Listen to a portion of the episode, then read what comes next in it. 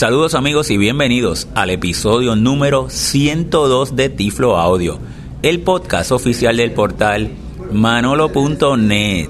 Como siempre reciban un caluroso saludo de este su amigo José Manolo Álvarez grabando hoy, viernes 14 de septiembre, pero hoy me encuentro en México, en Reynosa, en la Universidad de, Universidad Tecnológica de Talaumipas Norte.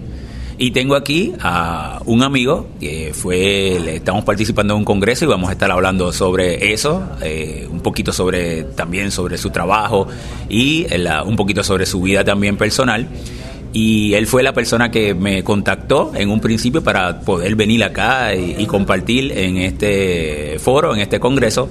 Y eh, el amigo Rubén David, saludos Rubén David. Hola, hola, ¿qué tal chicos? Rubén David Soto Zárate, de aquí pues de Reynosa, Tamaulipas, México. Y oye, y, se nos dio Rubén, ¿verdad? Después de, ah, todas las coordinaciones y demás. De tantos correos, tantas pláticas, afortunadamente pues se pudo dar la oportunidad de que estuvieras acá en nuestro país visitándonos y sobre todo aportándonos todo lo que, pues todo el trabajo no arduo que has venido haciendo en pro de los de las personas con discapacidad, sobre todo visual, como nosotros, ¿verdad? Con tanta tecnología, tantos programas, aplicaciones que bueno, nos cambian la vida por completo. Eh, muy agradecido por la, por la invitación y por el trato, tanto de ti como de todo el personal de la universidad que han tenido hacia mi persona. Eh, y Rubén, vamos a comenzar. Vamos a hablar un poquito del Congreso. Ayer fue el primer día estuvimos eh, participando y estuve ofreciendo una charla, una conferencia de la accesibilidad y luego un taller también de las últimas tecnologías para las personas ciegas, pero háblame un poquito porque me resulta muy interesante y es bueno que nuestra oyente conozcan un poquito sobre el Congreso, la, idea tuya de hacerlo y, la habla un poquito sobre el, desarrollo del, del Congreso del Foro Internacional. Claro, bueno, este Congreso Internacional para la Inclusión Educativa y Laboral de las Personas con Discapacidad, el principal objetivo es generar una cultura de cambio hacia el respeto, gestión de los derechos de las personas con discapacidad y pues eliminar barreras, ¿verdad? Tanto como en tecnología, en infraestructura, en la cuestión educativa y laboral. O sea que al final del día poder que los alumnos con algún tipo de discapacidad puedan conseguir este un trabajo, no mejorar su calidad de vida mediante el trabajo. Entonces, ese es el objetivo principal, crear esa conciencia en la sociedad en general para que, bueno, nos respeten como personas con discapacidad y como personas en sí, ¿verdad? Igual que todos, con la, con la misma, eh, con los mismos derechos, las mismas obligaciones también, porque también las tenemos. Entonces, ese es el, el, el objetivo principal, ¿no? Del foro. He notado que ha habido mucha asistencia. Ayer estaba totalmente lleno el, el auditorio donde estábamos. El, el, entusiasmo, por ejemplo, una vez que terminabas mi charla, las personas venían, se me acercaban y eso nota de que sí, realmente la información y el mensaje está llegando y principalmente con eh, muchos de estos eh, estudiantes universitarios donde entonces le, estamos, se le está sembrando esa semilla de la accesibilidad, de la importancia que, que consideren la accesibilidad, ¿verdad? De sus diferentes carreras y sus diferentes eh, proyectos. Cuéntame, ¿qué, te ha parecido? El, ah, hemos, eh, he conocido varias personas de, que han invitado al foro, personas de España, de acá de México. Cuéntame, cómo, ¿qué te ha parecido el desarrollo del, del Congreso? Sí, no, pues la respuesta realmente ha sido enorme, como tú comentas, hemos tenido mucha audiencia en las conferencias, en los talleres. De hecho, déjenme les platico, mucha gente vino exclusivamente para escuchar a Manolo. Entonces, para que vean de que, bueno, ahora sí que Manolo fue uno de los de los principales de que pues ahora sí eh, recibí llamadas, mensajes por Messenger, Facebook que me decían, "Yo quiero ir porque quiero conocer a Manolo." Así que bueno, entonces ahí para ahí se los se los platico como dato. Y y sí, sí, la respuesta es realmente favorable porque pues nosotros lo que buscamos es eso, ¿no?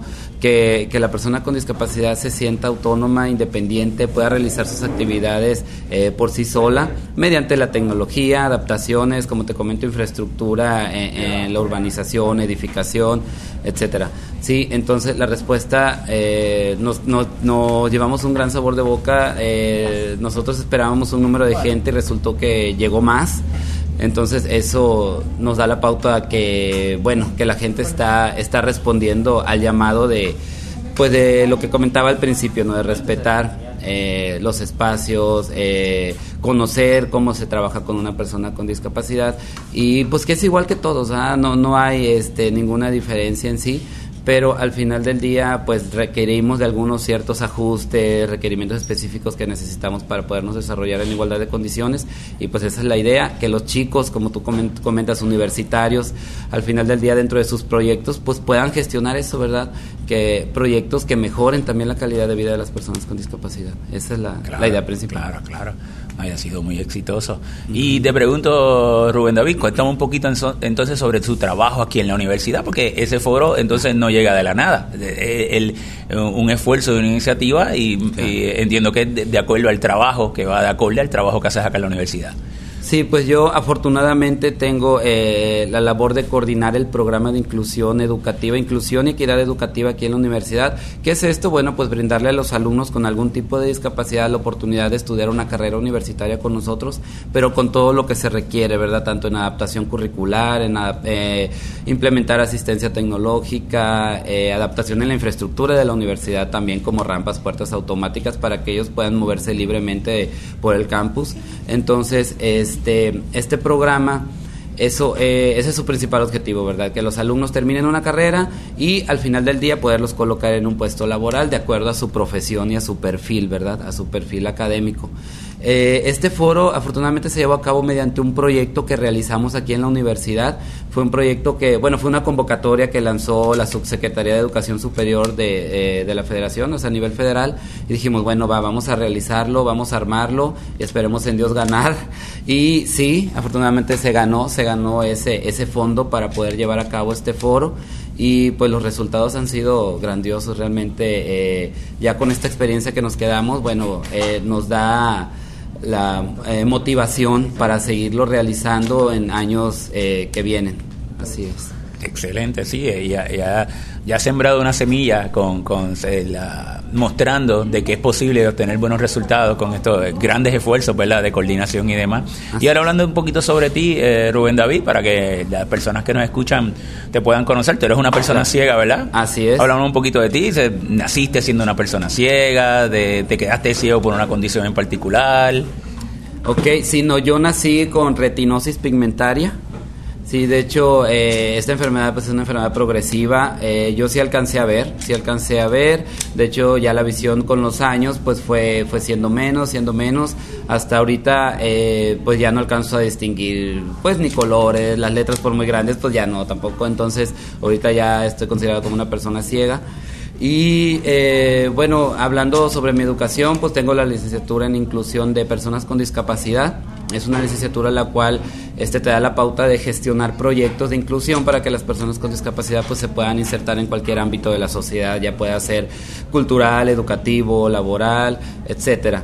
Sí, este, actualmente me encuentro estudiando mi segunda licenciatura que es en Derecho, Derecho en Ciencias Jurídicas y lo decidí porque dije yo, bueno, nos hemos topado con mucho tipo de, eh, digamos que, pues sí, discriminación, esa es la palabra, sobre todo en la cuestión educativa, sí, de que la, eh, aquí en México a veces yo creo que nos hace falta un poco más de cultura hacia que las instituciones educativas pues acepten a los alumnos con algún tipo de discapacidad, porque a veces es el, o tal vez no, no es que eh, es la ignorancia, tal vez el desconocimiento, conocimiento a que pues la persona con discapacidad ya con tanta tecnología que tenemos en la actualidad pues puede hacer sus actividades educativas de forma independiente, autónoma y el maestro yo creo que el miedo es de que piensa que va a estar trabajando de forma personal y va a descuidar a los otros alumnos, es siempre el pretexto que yo lo tomo como pretexto la que nos ponen, entonces eh, en la licenciatura de inclusión pues nos enseñaron todo eso, ¿verdad? De que uno puede capacitar al equipo docente y decirle, ¿sabes qué? O sea, simplemente se necesita adaptar ciertos requerimientos, adaptación de currícula para que los alumnos con discapacidad pues puedan estudiar en igualdad de condiciones que los demás compañeros, ¿verdad? Por eso fue que decidí la licenciatura en Derecho, que es lo que estoy eh, estudiando actualmente, pues para poder este, conocer un poco más en, cuanto a conceptos jurídicos y la defensa de los derechos de las personas con discapacidad. Yo luego les comento cuando a las personas que me dicen, ¿por qué derecho? Bueno, mano porque me quiero ir a pelear con la gente que no nos no respete nuestros derechos. Entonces, este, y le da risa, ¿no? Este, porque... Pero es la, pero la verdad. Así es. Eh, digo yo, ahora sí voy a pelear, pero pues con, con conocimiento de causa. Entonces, este, es, es por lo que decidí. Aparte, pues bueno, he hecho varios cursos diplomados en cuanto a estrategias de, de ambientes de eh, ambientes de aprendizaje para la educación inclusiva, por ejemplo, fue un diplomado que impartió el Tecnológico de Monterrey. Eh, y varios cursos sobre accesibilidad, sobre políticas públicas hacia la discapacidad.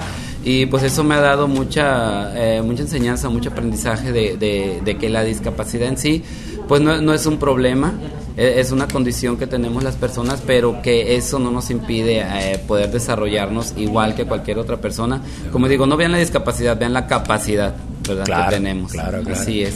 Entonces, eso me ha llenado mucho y con esto ahorita pues hemos logrado eh, ir poco a poco eh, creando espacios inclusivos dentro de nuestra ah, ciudad y pues en el país, ¿verdad? Mucho éxito en esa, en esa nueva aventura que tienes, estoy seguro que, lo vas a obtener. Y he escuchado que tienes un iPhone, vamos a hablar un poquito de tu tecnología, he escuchado que tienes un iPhone, eh, además del iPhone utiliza Windows, utilizas NVDA, JAWS, ¿qué, qué tecnología eh, de apoyo utilizas. Sí, exactamente. Aquí este, en la oportunidad, eh, perdón, en la universidad nos han dado la oportunidad de, en mi lugar de trabajo, pues tener la tecnología que yo necesito para poder realizar mis actividades. Utilizo más el NVDA. Este es el, es el de pantalla es el que me ha apoyado mucho pues para realizar mis trabajos tanto en Microsoft Word, en Excel, en PowerPoint, mis presentaciones. Y, por ejemplo, yo que llevo mucha estadística eh, en cuanto a los, eh, los alumnos de, con discapacidad que nos piden en la coordinación en, en, México, bueno, pues utilizo Excel y sin ningún problema puedo hacer mis, mis reportes, mis formatos, sin ningún problema, exactamente. Y con mi celular, pues mi celular no lo suelto, son mis ojos, les digo yo, al pues, mundo. Pues, ¿Podrías vivir sin tu iPhone? No, yo creo que ya, ya a estas alturas ya no, la verdad. No, nos cambia la vida como persona ciega, No, para nada. Yo ya, cuando olvido mi teléfono en mi casa, de que no, me ando sufriendo en el día porque lo necesito. para cualquier mensaje, comunicarme aquí con mis compañeros, correo electrónico, pues también ahí lo ¿Cómo pudimos vivir sin un iPhone? Hay que eso es inexplicable. Qué pregunta difícil. Exactamente, yo creo que no. Y los chicos que nos estén escuchando, yo creo que coincidirán con nosotros en ese aspecto. Sí, sí, sí. sí, y, y, cuéntame un poco sobre entonces, sobre tu vida en particular. ¿Te, te gustan los deportes? Te, claro. Háblame un poquito sobre eso. Sí, de hecho, actualmente ya tengo dos años practicando lo que es el blind tennis, tenis para ciegos. Este es un deporte que la verdad me, ha eh, llenado mucho. Yo cuando ya de plano quedé este, con la ceguera, antes de que cuando, perdón, alcanzaba a ver más, pues me gustaba jugar fútbol, básquetbol, este, de repente eh, la vista me fallaba y la pelota me daba en la cara, pero bueno, era parte del show. Sí, eh, eh, eran, no eran deportes adaptados. Claro. Sí, seguro. Sí, Y ya cuando conocí lo del tenis para ciegos, que me invitó un amigo, compañero que también está aquí en la universidad, que él, él es campeón, este 2018 fue a Irlanda al Campeonato Mundial de Tenis para Ciegos y se trajo el primer lugar, ah, orgullosamente de aquí de Reynosa y de México.